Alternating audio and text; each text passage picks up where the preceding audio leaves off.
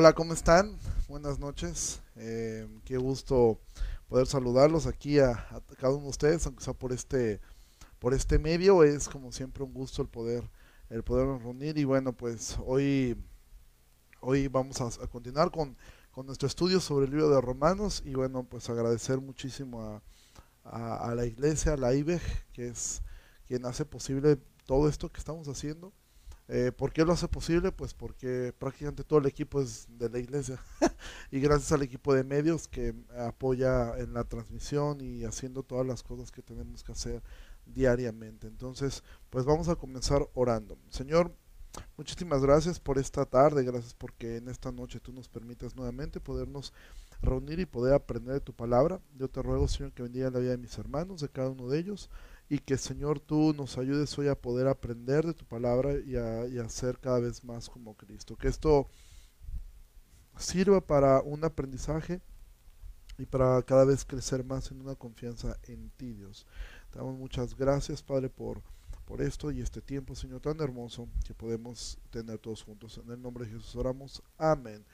Bueno, eh, como vieron, el título de esto es La elección soberana de Dios y es quizá uno de los temas más eh, complejos que, que, tenemos. ¿Cómo llegamos hasta aquí? Hemos llegado aquí a través de ocho capítulos donde Pablo en los primeros tres ha estado hablando acerca de la condición del hombre, que el hombre no, no puede hacer nada por sí mismo. Y esto es muy importante para poder comprender el capítulo 9. Eh, el hombre está totalmente muerto, está reprobado, no lo busca, de hecho el hombre detesta a Dios. Y es entonces cuando la justificación por medio de Cristo es lo que hace posible que el hombre sea salvo. Ya estamos en la mitad del capítulo 3. Esto Pablo pone como ejemplo a Abraham, que él recibió. Ahora Pablo constantemente va a estar haciendo uso del Antiguo Testamento porque sabe que muchos de su audiencia son judíos. Y por ende ellos eh, necesitan ver que la propia eh, palabra del Antiguo Testamento simplemente confirma lo que Pablo está diciendo. Entonces Pablo va a poner el ejemplo de Abraham, que fue justificado por fe, el ejemplo de David, y va a poner el ejemplo de las dos cabezas federales que tenemos, Adán y Cristo. Llegamos al capítulo 5, nuevamente Pablo retoma el, tema de la justificación para llegar al capítulo, al capítulo 6, donde Pablo va a estar hablando acerca de esta condición del hombre que debe lidiar eh, con la esclavitud eh, de, del pecado, debe lidiar, eh, debe hacer claro que él está libre de esto y llegamos al capítulo 7, donde Pablo habla acerca de sus luchas también internas, capítulo 8. Podemos mirar entonces que el creyente debe luchar con las armas del Espíritu Santo para poder lidiar y mortificar su pecado y entonces el cristiano puede estar seguro que todas las cosas le ayudarán a bien, porque nada le puede separar del amor que es en Cristo Jesús. Y así llegamos al capítulo 9 donde Pablo ha hablado un poco de Israel, haciéndoles ver, no es que yo los odie, no es que yo tenga algún eh, problema con ustedes, eh, sencillamente es un asunto de, eh, de una situación que ustedes tienen que, que, trabajar sobre ella. Voy a ver el asunto del volumen, a ver si lo podemos mejorar un poco más. Um, creo que es todo el volumen que yo puedo tener acá. Voy a ver si puedo subir un poquito más el volumen acá. No es todo. Um, igual si pueden conectarlo a algún dispositivo puede ayudarles un poco, un poco más. Entonces, eh, llegamos entonces al capítulo 9 eh, y en este capítulo 9 Pablo va a hablar acerca de lo que es la predestinación. Entonces, um, quiero decir algo de, de, esta doctrina y es esto. Hay que decir que la doctrina de la elección condicional o la doctrina... Eh, de la elección divina ha dividido al cristianismo prácticamente en dos bandos, el arminianismo y el calvinismo. Hay personas que dicen, no, yo no soy ni arminiano ni calvinista, yo soy cristiano. Bueno, es tanto como los de Corintios que decían, yo soy de Apolos, otros de Pedro, otros decían, yo soy de Cristo. La realidad es o, o, o eres arminiano o eres calvinista. Mm, lo aceptes o no lo aceptes, o sea, así es. Es como hay personas que dicen, es que el el, nuestro actual presidente, él no es mi presidente, él es tu presidente. O sea, te gusta o no, es tu presidente. Lo mismo ocurre acá. Tú ves, yo soy, no, yo no soy ni calvinista ni arminiano. Bueno, entras dentro de alguna de las dos cosas. Entonces, esto ha traído eh, no una división mala, aunque algunos sí lo han llevado a extremos malos, pero son eh, dos formas de ver eh, la salvación.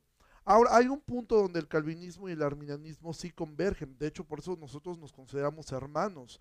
si grandes hombres de Dios han sido arminianos, quizá uno de los más sobresalientes fue eh, John Wesley, ¿sí? Eh, del cual alguna vez este, le preguntaron a Spurgeon eh, si él creía que él vería a, Wesley en el cielo y Spurgeon respondió, estoy seguro que no veré a Wesley en el cielo. ¿Por qué? Porque él estará tan cerca del trono de Dios y yo tan en medio de la multitud de los santos que no lo podré ver. Sí, o sea, entonces él decía, sí, sí va a estar. Y de hecho él consideraba, en esta humildad de Spurgeon, él, consideraba a John Wesley como un santo más sobresaliente que él mismo. Entonces, no es un asunto de de un problema que nosotros eh, digamos que no es reconciliable. El punto en que se une el calvinismo y el arminianismo es sin santidad nadie verá a Dios. El arminiano cree que el creyente que no vive en santidad pierde su salvación, lo cual a mí me es un conflicto creer que alguien pueda perder la salvación. Por el otro lado, el calvinista dice que si el hombre no se ve en él una, una, una santidad en su vida, pues entonces es que nunca fue creyente. Entonces, eh, sea que se pierde o sea que nunca se fue, el punto es la santidad es importante en la vida del creyente. Sin embargo, la cosmovisión cambia brutalmente en cómo miras la soberanía de Dios y cómo miras los atributos de Dios. Si miras que el hombre es de quien depende su salvación o si miras que la salvación depende de Dios. Por ende, nosotros hoy veremos esto. Yo solamente quería decir esta, esta parte eh, para no quiero que esto se tome como que el que no cree de esta forma es un hereje. No estoy diciendo eso. En ninguna parte estoy diciendo ni, ni podemos pretender que esto es una herejía. Entonces, dice, vamos al libro de Romanos capítulo 9, versículo 9 Vamos a tomar desde el versículo 9 para introducirnos al tema. Dice, porque la palabra de la promesa es esta, por este tiempo vendré y Sara tendrá un hijo. Y no solo esto, sino también cuando Rebeca concibió de uno de Isaac, nuestro padre, pues no habían aún nacido, ni habían hecho aún ni bien ni mal, para que el propósito de Dios conforme a la elección permaneciera, no por las obras, sino por el que llama. Pablo va, a explicar ahora que no se trata de obras, ¿sí? Porque eh, eh, eh, Dios amó a Jacob y Esaú lo aborreció y no fue porque hayan hecho algo, porque de hecho no habían ni nacido. Y por eso dice Pablo, eh, para que el propósito de Dios conforme a la elección permaneciera, no por obras, sino por el que llama. Es decir, la, el llamado no es por algo que tú hayas hecho, no es por un preconocimiento de Dios. Es decir, que Dios vio como, como que puso tu vida en un DVD, le, dio adelante y dijo, él se iba a creer, entonces le dijo, no. Eso sería un preconocimiento. Dios no eh, em, no nos eligió por un preconocimiento, nos eligió porque así nos predestinó. Entonces, Pablo aquí, eh, al decir esto, ¿sí? Vamos ahora sí al versículo 14. ¿Qué pues diremos? ¿Hay injusticia en Dios? En ninguna manera. Y hemos, hemos respondido un poco de esto. Es injusto que Dios haya amado a, a Jacob y haya aborrecido a Esaú. No, no es injusto. Algunos piensan, es que es injusto que haya aborrecido a, a Esaú. De hecho, no, de hecho lo injusto hubiera sido que hubiera amado a Jacob. ¿sí? Eso lo vimos cuando el dilema que presenta el, el este, e, e, el Evangelio, ¿sí? que Dios eh, trata bien al pecador y al justo lo trató eh, como, como un pecador, es decir, a Cristo. Entonces, Pablo niega ardientemente cualquier posibilidad de injusticia de Dios. Pero en lugar de Pablo diluir, que es lo que nosotros a veces tendemos a hacer, cuando a, un calvinista a veces le preguntan sobre el tema de la soberanía de Dios, mucha gente le tiene miedo. De hecho, hay muchos predicadores que le tienen terror a hablar esto, porque es que mucha gente nueva se va a confundir, va a pensar, recuerda, el libro de Romanos fue dirigido a una iglesia de creyentes prácticamente nuevos. Y Pablo en ningún momento va a, va a hacerlo más sencillo no va a diluir la soberanía de Dios para hacerla más atractiva a, la gente que estaba objetando. Si es lo que va a hacer es reformularla para hacerla más clara y entonces sin ningún problema él no va a, él no va a ofrecer disculpas por lo que va a decir. ¿sí? Entonces vamos a ver qué es lo que él dice. Y aquí es donde uno que ya hay bastante gente porque aquí es donde empieza la parte interactiva. Versículo 15. Pues a Moisés dice, tendré misericordia del que yo tenga misericordia y me compadeceré del que yo me compadezca. Así que no depende del que quiere ni del que corre, sino de Dios que tiene misericordia. Entonces, voy a poner un ejemplo práctico para, para, para poder ilustrar un poco lo que Pablo está diciendo. Entonces, ahorita tenemos cerca de 70 personas conectadas. Eh, antes de eso, me gustaría, pon un like o pon una manita si a ti te gustaría ganarte un libro. ¿sí? Eh, aquí tengo varios libros este, que vamos a, obsequiar. Eh, el ayuno escogido por Dios, el Evangelio de Spurgeon, tengo dos libros de Sugel Michelin y algunos otros libros, algunos vales que vamos a regalar, algunas cositas que quiero hoy regalar. Simplemente pon un like. Si a ti te interesaría, a ti te gustaría eh, ganarte algo de esto, pon un like por favor y yo ahora vamos a comenzar la dinámica, pero ponlo eh, por escrito, o sea, ponlo ahí que, que, me, que me aparezca aquí como algo que yo estoy poniendo en este momento, algo así pon eh, como lo que yo acabo de poner y entonces yo entenderé, por ejemplo, Andrés Peña ya lo puso, entonces quiero simplemente para poder hacer algo y poder poner una ilustración de lo que Pablo está diciendo acá. Entonces, Pablo lo que está diciendo es, tendré, voy a tener misericordia del que yo tenga misericordia, eso lo dijo a, a Moisés, y me voy a compadecer del que yo me compadezca, así que no depende del que quiere ni del que corre, sino de Dios que tiene misericordia. Pablo va a introducir este tema hacia ellos para poderles dar una explicación respecto a lo que Él es y respecto a lo que Él está enseñando de la predestinación. Por ejemplo, ya veo que algunos han puesto like y todo. Por ejemplo, me gustaría a mí regalarle este libro de, eh, recuérdenlo, después voy a ver el video, pero ustedes me recordarán porque se me va a olvidar. Este libro, bueno, se lo voy a regalar a a Egda, si este libro de Spurgeon que se llama El Evangelio, ok, ese es para, para ti, Egda. Em, para la señora Adela, Adela de la Paz, este libro de El ayuno escogido por Dios, ¿sí? Dan, que acaba de conectarse, le voy a regalar este de El Evangelio, ¿sí? A Karina Barradas, que acaba de poner, este, le voy a regalar un litro de leche.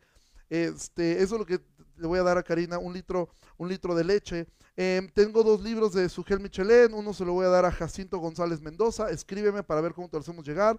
¿sí? Em, el otro libro se lo voy a regalar a, em, a, Francisco Martínez, que se acaba de, conectar, a él le voy a regalar ese libro. Y lo último que tengo para regalar es un vale de 100 pesos de despensa. Ese libro se lo vamos a, e, eso se lo vamos a regalar a, mm, a, Alfredo Sí, esto un vale de 100 pesos. A Ricardo, eh, ¿a quién más tengo aquí que está dando like a todo esto? Este, a, a le vamos a regalar 5 pesos ahora que vaya a con. Sí, y tengo por ahí un libro que nos regaló este eh, Claudio, que se llama Una sola raza, una sola sangre. Se lo vamos a regalar a Noé, que se acaba de conectar. Y uno de Pedro, de primera de Pedro para ti, el cual se lo vamos a regalar a, Pamela Barradas. ¿Ok? Por favor háganme saber si les pareció justo lo que acabo de hacer. si están de acuerdo con, con lo que les tocó. Sí, me gustaría mucho poder conocer su opinión al respecto. En lo que tú vas dando tu opinión al respecto, quizá alguna persona dice, oye, ¿por qué a tal persona le regaló cinco pesos? ¿Y por qué a una persona le regaló eh, un litro de leche? ¿Cuál fue, ahora, yo quiero decir algo con esto, ¿sí? Quiero ilustrar de esta forma. Yo no tengo ninguna obligación de regalarles libros, o sea, en ninguna parte dice aquí, este, regalamos libros, ¿sí? Vamos a regalar libros. entonces yo sé que hay gente que dice, qué mala onda que a mí me tocó esto, ¿por qué a mí no me tocó la otra, parte? Porque nuestra tendencia natural es a creer que merecemos las cosas, es a pensar, oye, si está dando, nos tiene que dar a todos. No. De hecho, no tenía ninguna obligación de regalarle nada a nadie. Es más, yo pude haber dicho a, tal persona le regalo mi iPad y a otra persona le regalo mi coche y a ti te regalo 10 pesos. Y a lo mejor al que le regalé el coche es alguien que tiene cinco coches. Y alguien se pudiera ofender y decir, ¿por qué se lo dio a él? Porque es mío. y porque yo se lo puedo dar a quien yo quiera. ¿Sí? Ahora, Em, este, esta ilustración ¿sí? me lleva a este punto. Pablo lo que está diciendo es, Moisés, a Moisés le dijo, voy a tener misericordia del que yo tenga misericordia, me voy a compadecer del que yo me compadezca. Así que no depende del que quiere ni del que corre, sino de Dios que tiene misericordia. Entonces, Pablo lo que está diciendo es, si, fueran si fuéramos dejados todos en nuestra vida como, como la llevamos, todos pereceríamos. Dios ofrece una genuina invitación al Evangelio. Sin embargo, Dios escoge a algunos de estos para que sean objetos de su gracia. Ahora, cuando Pablo, y esto es muy importante, recuerda, tenemos que hablar respecto a la responsabilidad humana y la soberanía divina. Porque cuando Pablo dice que no depende del que quiere, no significa que la voluntad de una persona no esté involucrada en ninguna parte en su salvación. De hecho, eso sería contradecir lo que la misma Biblia dice, porque la, invitación al Evangelio es muy, muy clara y está dirigida a la voluntad de la persona. Por ejemplo, en Apocalipsis 22 dice, el que quiera, tome del agua de la vida gratuitamente. Jesús en Juan dijo que los judíos eran incrédulos porque no querían acudir a él. Y en Lucas eh, eh, eh, nos deja claro que debemos esforzarnos. Entonces, cuando Pablo está diciendo que no es del que quiere ni del que corre, no está diciendo que no es importante tu esfuerzo. Recuerda, son dos partes. El que viene a mí no lo echo fuera. Y cuando estás dentro, volteas a la puerta y dice, no me eligieron ustedes a mí, sino yo a ustedes. Entonces, el principio es, Dios elige a quien Él quiere por el puro afecto de su voluntad. Eso es lo que tú puedes ver en, e, e, en, el libro de Efesios. Dios ha elegido al hombre simplemente por el puro afecto de su voluntad. Ahora, yo sé que la mayoría de las personas que están viendo esto, sobre todo los que son de la IBEG, la gran mayoría no tiene problema con esta idea. Cuando hablamos de predestinación, eh, entendemos y decimos, ok, yo ya tengo claro que Dios eligió, ya tengo claro esta parte. Y este concepto de la predestinación no nos hace eh, tanto ruido ahora. Ahora, en un inicio, por ejemplo, a mí me costó mucho trabajo aceptar esto, porque yo crecí bajo una enseñanza arminiana donde, eh, pues bueno, a mí me enseñaron que Dios, Dios, este, eh, ofrece la salvación y todos los hombres eh, eh, que son salvos es porque ellos quisieron ser salvos y los que no fue porque ellos no quisieron. Es como si Dios estuviera diciendo, ok, yo quería salvar a fulano de tal, pero pues él no quiso, entonces este, pues ya no lo pude hacer. Entonces, esta idea arminiana yo la aprendí y yo decía, bueno, pero es que ¿cómo es posible que Dios, si la Biblia dice que Dios no hace acepción de personas, ¿cómo es posible que, esto pueda, eh, pueda, pueda eh, eh, ser así? Por ejemplo, aquí Ricardo dice, la misericordia se refiere principalmente a una acción en respuesta a la condición miserable del hombre. ¿sí? Ah, la misericordia, evidentemente, es una respuesta a la condición del hombre, pero no está la gracia especial no está para todos los hombres. Dios hay una gracia común en toda la humanidad, pero hay una gracia especial que llama a salvación solamente a algunas personas. Eso es lo que estamos viendo acá. Sin embargo, yo sé que la gran mayoría no tenemos problema con esta idea. Sin embargo, hay otra parte, y es aquí donde yo quiero entrar al tema quizá más complejo, que es lo que en teología se conoce como la doble predestinación. Y quizá algunas personas van a luchar con este concepto, quizá para algunos va a ser difícil este concepto. Y quiero que veamos el versículo 17. Porque la escritura dice a Faraón, para esto mismo te he levantado, para mostrar en ti mi poder y para que mi nombre sea anunciado por toda la tierra, de manera que de quien quiere tiene misericordia y al que quiere endurecer, endurece. Lo voy a volver a leer. De manera que de quien quiere tiene misericordia y al que quiere endurecer, endurece. Entonces tenemos aquí que Pablo está diciendo que Dios, a quien Él quiere, Él va a mostrar misericordia pero también de la misma forma, a quien Él quiere endurecer, lo va a endurecer. Y esto es algo que aquí entramos a una doble predestinación, a lo que se conoce como doble predestinación. Voy a leer una cita de Arce Sproul que dice, si existe en absoluto tal cosa como la predestinación, y si esa predestinación no incluye a todos, entonces no debemos rehuir a la necesaria inferencia de que la predestinación tiene dos lados. No es suficiente hablar acerca de Jacob, debemos también considerar a Esaú. Muchos de nosotros decimos, bueno, no es que Dios predestinó a otros al infierno, no, o sea, al momento de que salvó a unos, pues los demás pues se perdieron. Es decir, de alguna manera dices, bueno, ya acepté la primera verdad, pero no voy a, a, decir la otra cosa, o sea, como que Dios, o sea, ya mi mente logra entender, bueno, que Dios decidió salvar a unos, pero tanto como que Dios decidió arrojar a otros al infierno, eso ya no me, eso ya no. Y yo sé que algunos quizás están escuchando esto, están diciendo, ¿qué cosa? Ah, recuerda, Pablo está construyendo una idea, ¿sí? acerca de Jacob y de Esaú. Y Pablo no rehuye a esto. Pablo no rehuye al decir, bueno, de quien quiere tener misericordia, tiene misericordia. Y pues ya. No, él es claro, dice, y al que quiere endurecer, endurece. No lo estoy diciendo yo, lo está diciendo Pablo. O sea, Pablo no se queda en que, bueno, a uno salva y pues por ende los otros se pierden. No, dice, a uno salva y otros endurece aquí es donde podemos entrar a, un, a una situación muy complicada, ¿sí? Porque si de por sí es difícil aceptar la predestinación, que Dios elige a unos, es muy difícil decir que Dios elige a unos para salvación y por ende también predestinó a otros para perdición. Y es lo que Pablo va a explicar acá, ¿sí? Ahora, quiero decir que hay una idea errónea respecto a esto.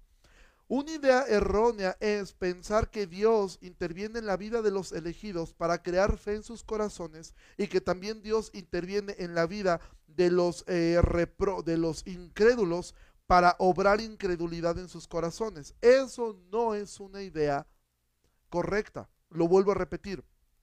Hay personas que creen que Dios obra en el creyente para, para obrar fe en su corazón y que también Dios obra en el corazón del incrédulo para crear, obrar incredulidad en sus corazones. Esto es una enseñanza que viene de lo que se conoce como hipercalvinismo.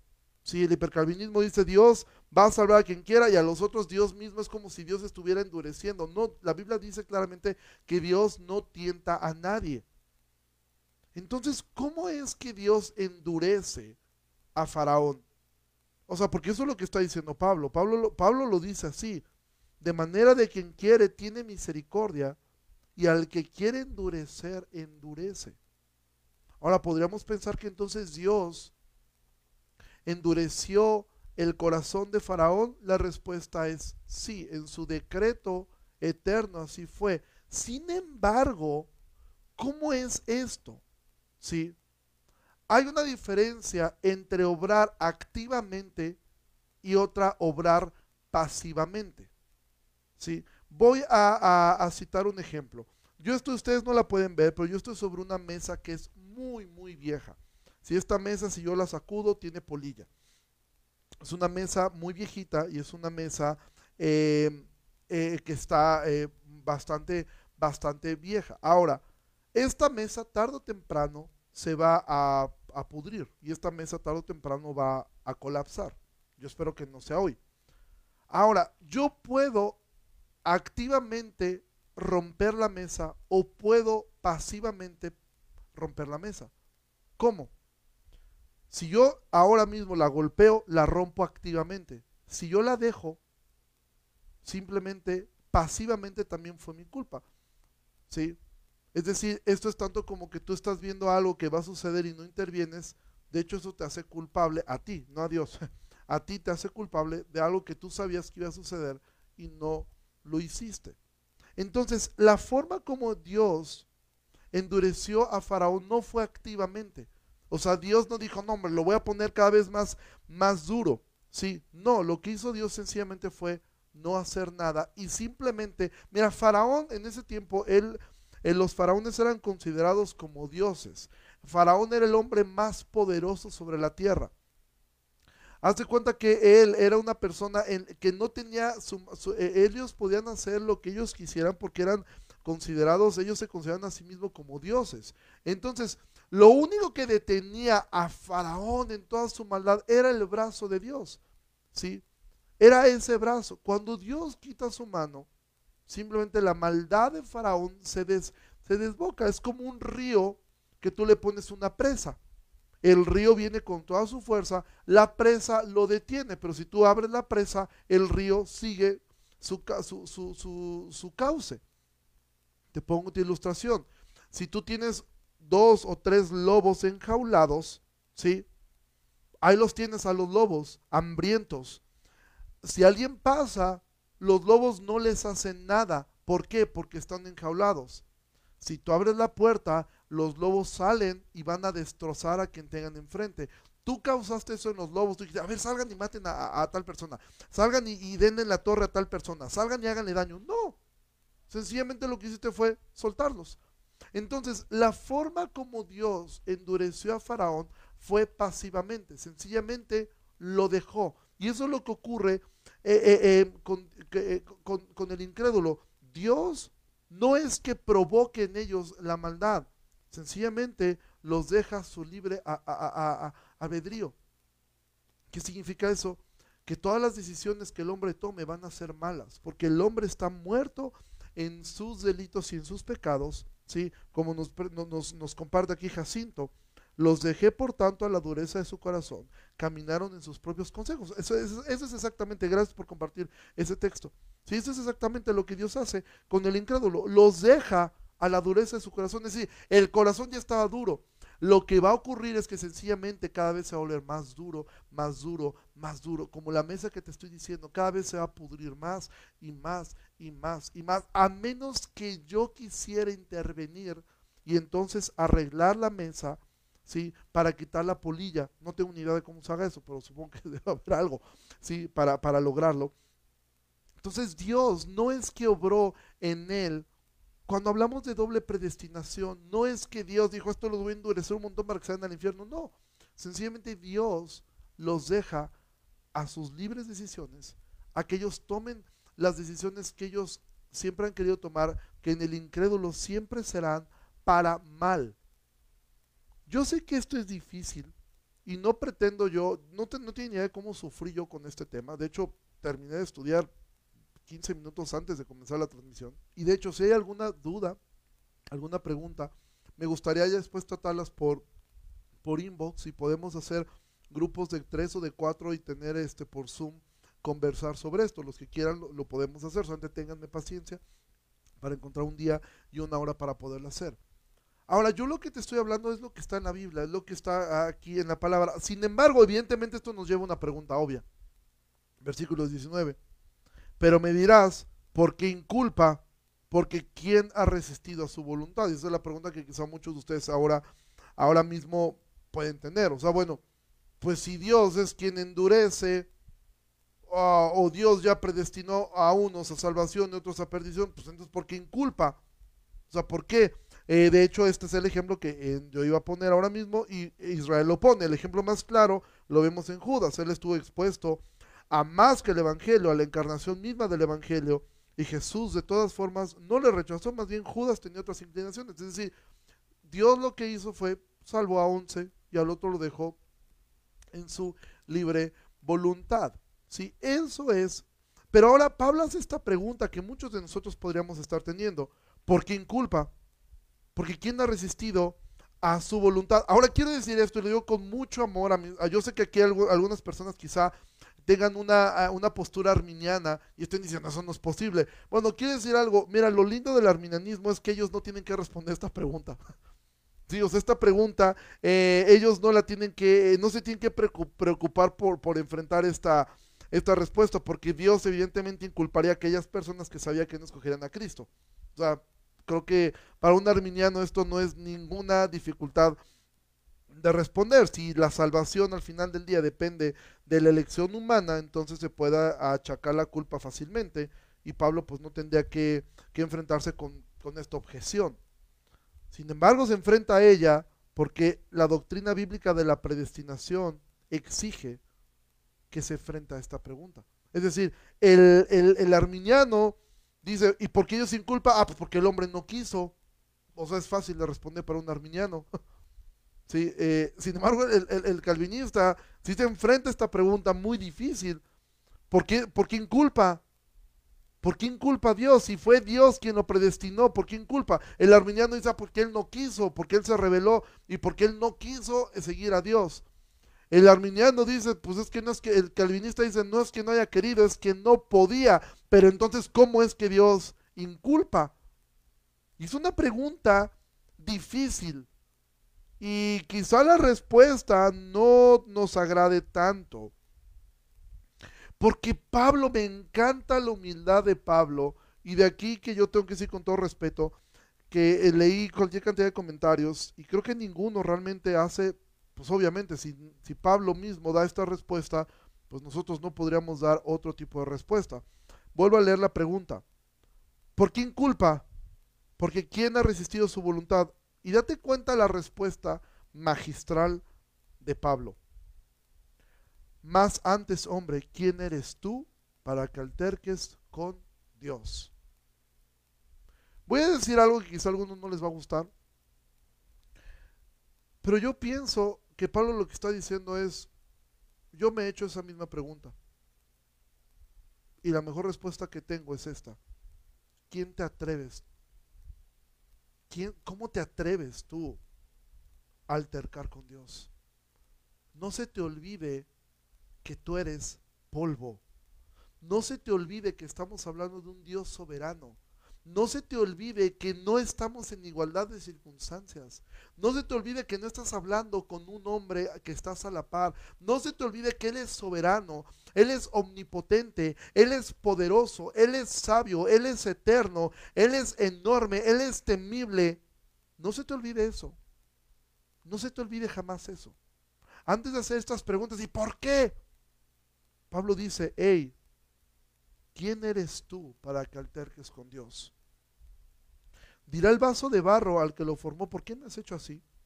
¿O no tiene potestad el alfarero sobre el barro para hacer de la misma masa un vaso para honra y otro para deshonra? ¿Y qué si Dios, queriendo mostrar su ira y hacer notorio su poder, soportó con mucha paciencia los vasos de ira preparados para destrucción y para hacer notorias las riquezas de su gloria, las mostró para con los vasos de misericordia que él preparó de antemano para gloria, las cuales también ha llamado esto es a nosotros, no solo de los judíos, sino también de los gentiles. Date cuenta de lo que dice, ¿y qué si Dios lo quiso hacer así a ti? ¿Qué? ¿Y qué si Dios así lo decidió hacer? Haz tu universo, crea tu universo crea tus humanos y entonces pon tus reglas. Pero mientras tú no puedas hacerlo, ¿quién te crees tú? Y ese es uno de los grandes problemas de olvidar que el Evangelio comienza con que Dios es soberano y que nosotros nunca debemos olvidar que sí, Él es nuestro Padre, Él nos ha adoptado, Él decidió amarnos, pero no deja de ser un Dios grande, temible, del cual nosotros no podemos ponernos al tú por tú con ese Dios. ¿Quién eres tú? Para decir, ¿por qué Dios está permitiendo este, este virus? ¿Por qué Dios permite el hambre? ¿Por qué Dios permitió que me pasara esto? ¿Por qué Dios permitió esto? ¿Quién eres tú? Pregunta Pablo, ¿quién te crees tú? Y Pablo aún, inspirado por el Espíritu Santo, ¿sí? Dice que no tiene ¿Qué no tiene el, alfarero derecho de agarrar el barro y hacer con ellos lo que él quiera? Ahora el barro somos todos nosotros y todo el barro estaba perdido, todo el barro estaba completamente, como dice eh, eh, el capítulo 1, 2 y 3 de Romanos, completamente perdidos y extraviado todo el barro. Y de ese barro Dios decidió hacer vasos para honra y otros no. Como el, alfarero tiene el barro y uno decide hacerlo eh, para que sean una taza bonita, si otro decide que sean para, para, para, para alimentar a los cerdos. Él es el alfarero.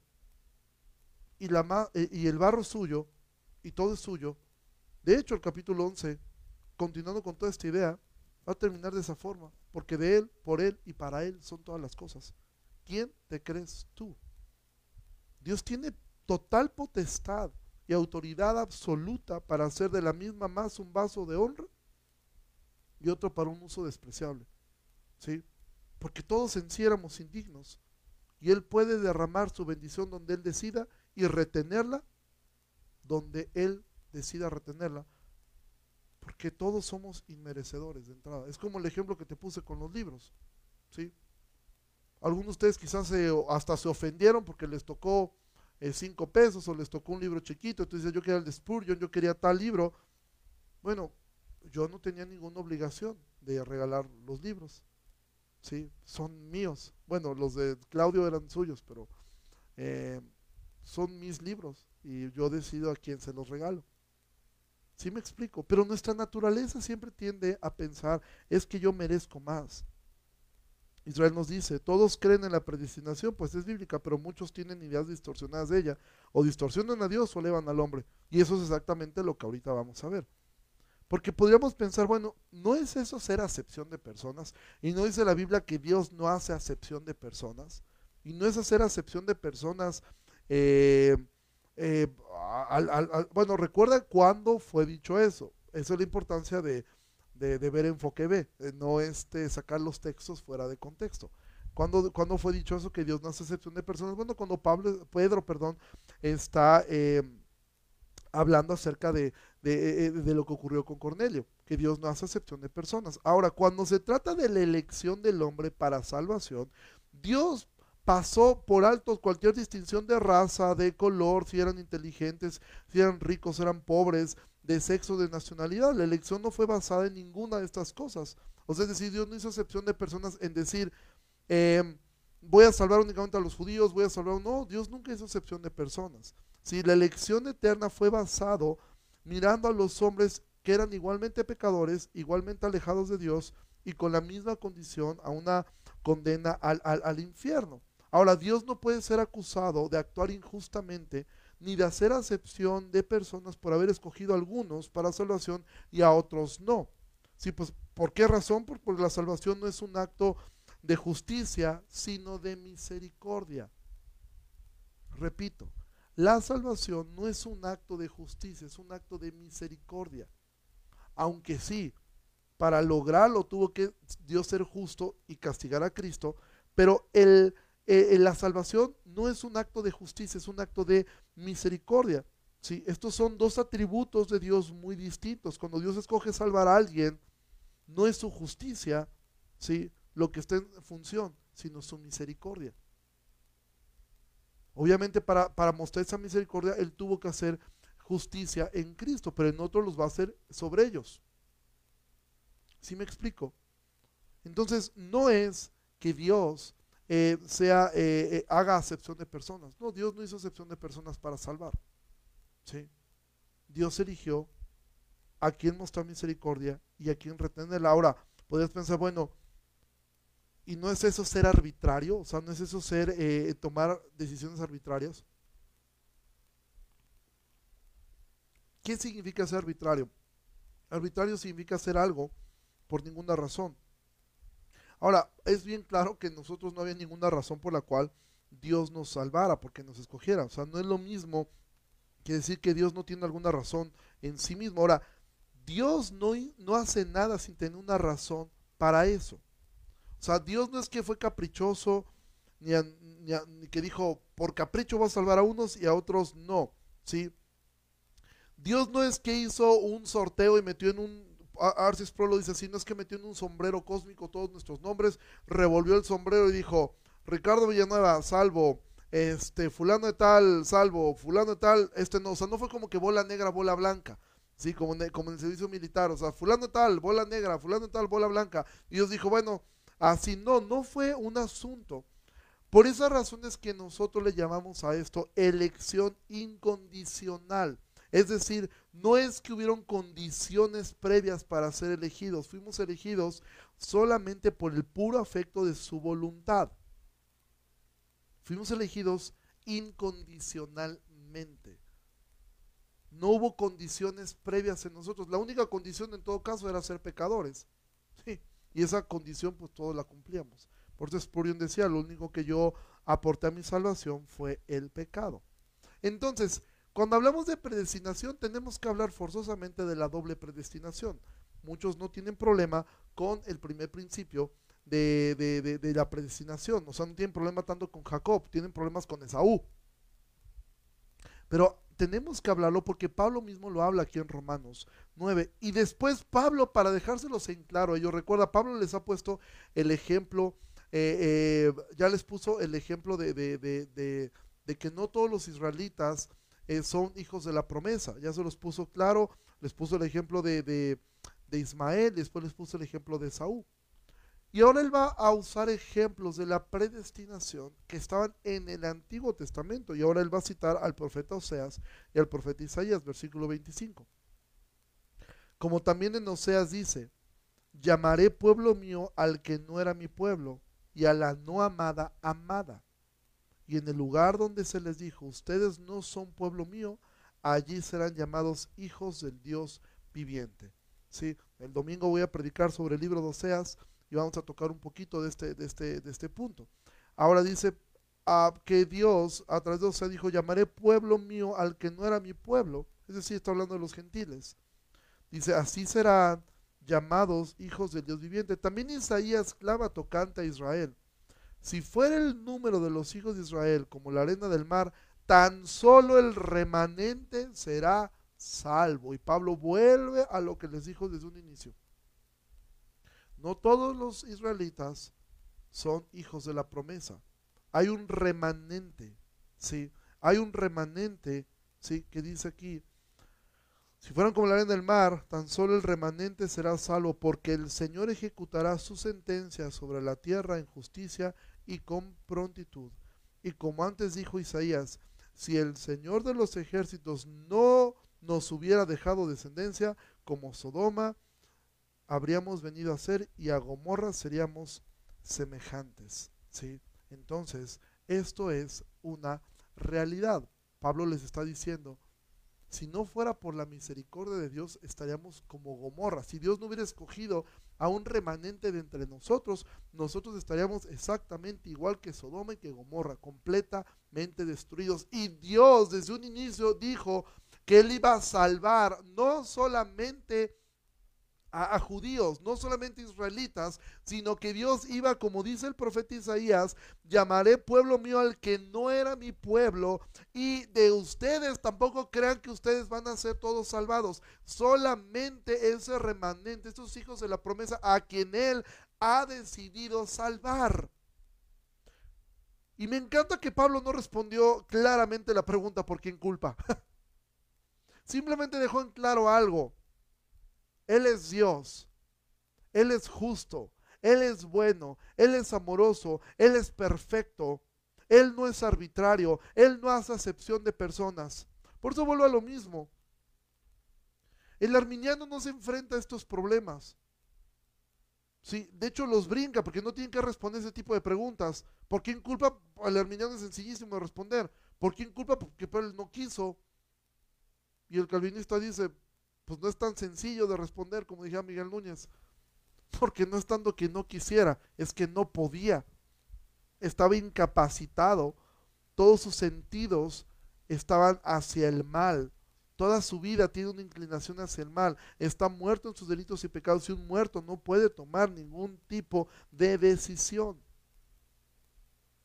Entonces nosotros lo que aceptamos lo aceptamos por fe, como dije ayer, no lo creemos porque sea lógico, lo creemos porque es bíblico. Porque la Biblia claramente lo expresa así. Yo sé que podría haber aquí hermanos que difieran conmigo y me encantaría poder hablar, no lo hablaré por acá. Yo sé que ha habido varias preguntas, varios comentarios, ¿sí? Eh, eh, Justino, eh, Jacinto, perdón, nos dice, al hombre no le corresponde cuestionar la sabiduría de Dios, nos corresponde sencillamente creer o rechazar esta verdad. Y Silvia nos dice, no podré yo hacer de ustedes como este alfarero, o casa de Israel, dice el Señor, He aquí como el barro en la mano del alfarero, así son ustedes en mi mano, oh casa de Israel. Y así es, o sea, nosotros estamos en las manos de este alfarero. Ahora, ¿qué podemos concluir con esto? Que la doctrina de la, de la, de la soberanía de Dios debería hacernos caer de rodillas y dar gracias que Él nos ha permitido conocerle. Eso es lo que debería provocar en nosotros obviamente estudiamos esto y nos lleva a profundizar. Y yo sé que algunos están sufriendo con esto, ni siquiera les, les pido que lo, lo, entiendan al 100. Creo que a mí me ha costado trabajo. Algunas personas que han estado expresando eh, de lo que han aprendido me han dicho, es que la verdad es que ya de las últimas clases no he entendido nada. No te preocupes. O sea, Romanos no es un libro sencillo y menos para aprenderlo de esta forma tan todos los días, todos los días, todos los días. Es una bomba de información.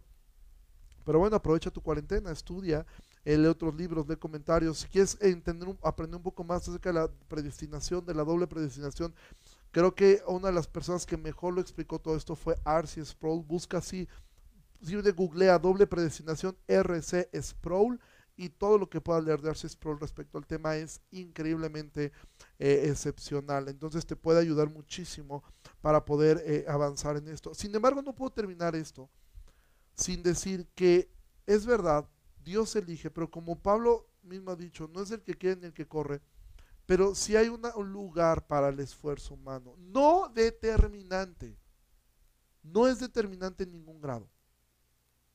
En ningún momento determina tu salvación si tú te esfuerzas o no te esfuerzas. Sin embargo, en la Biblia estamos ordenados a esforzarnos. Y voy a terminar con este texto. Lucas 13, 23. Alguien le dijo al Señor Jesús, son pocos los que se salvan. Y él les dijo, esfuércense a entrar por la puerta angosta. Esfuércense a entrar por la puerta angosta, porque les digo que muchos procurarán entrar y no podrán. Recuerda, son estas dos vías sobre las cuales vamos. Vamos allí. Soberanía divina, responsabilidad humana. Son dos vías del tren. Si tú quitas una, el tren se descarrila. Si tú te vas solamente, Dios es soberano, soberano, y yo no tengo que hacer nada, tu tren se descarrila. Pero si vas confiando en ti, en tus obras, tu tren se descarrila. Van de la mano, nunca se unen, pero nunca se van a contradecir. Soberanía divina, responsabilidad humana. Y a ti, nos, y a, ti a mí nos toca estar aquí, en la responsabilidad humana. Entonces, esfuérzate, lucha con tu pecado, esfuérzate y predica, eso sí te lo digo con todo amor y respeto, predica como arminiano, predica como si de, ti dependiera convencerlos, como Pablo dice, a ruego, rogamos como de parte de Dios, reconcíliate con Dios. Entonces predica como arminiano, predica de esa forma. Predica como si de ti dependiera convencerlos. Predica con toda tu fuerza, usa todos tus argumentos, estudia apologética, estudia todo lo que puedas estudiar y esfuérzate por predicar el evangelio y no es que, ah, no, pues Dios no lo quiso salvar, yo para qué me esfuerzo. Ya le hablé una vez, no quiso escuchar, pues Dios es. No, esfuérzate, dobla la rodilla, ora como Spurgeon que decía, Señor, salva a los que has elegido y si pudieran ser unos pocos más, por favor hazlo.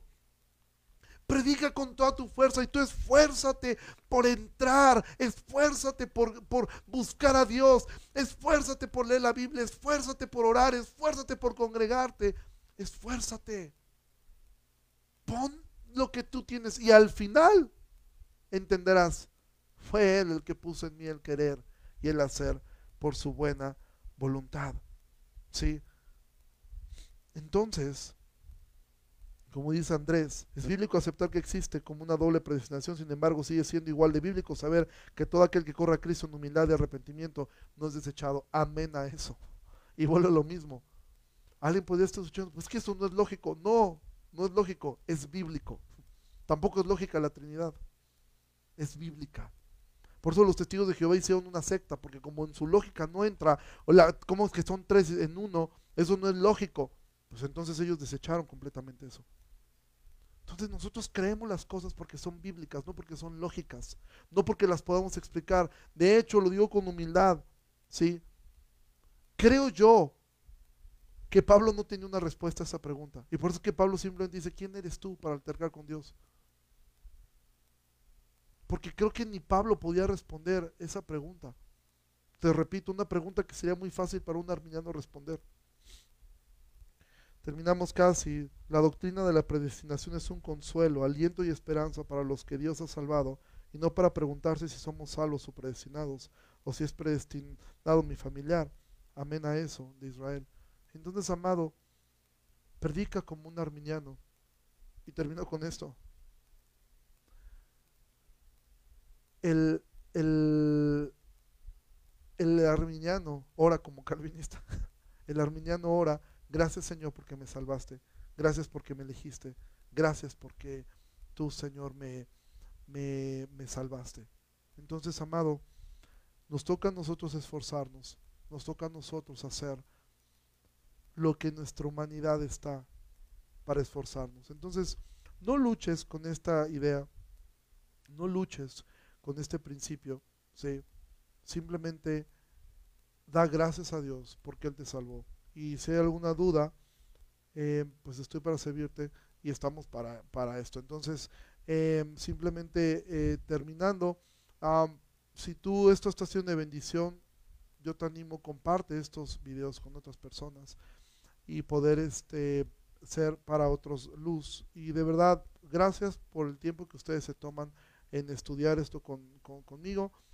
Yo recuerdo que hace muchos años yo tomé esta clase de romanos cuando yo tenía cerca de, no sé, como, yo tenía como 10 años, 12 años. Sí, a lo mejor va a decir, bueno, a ti te enseñó entonces Pablo, ¿no? Este, directamente.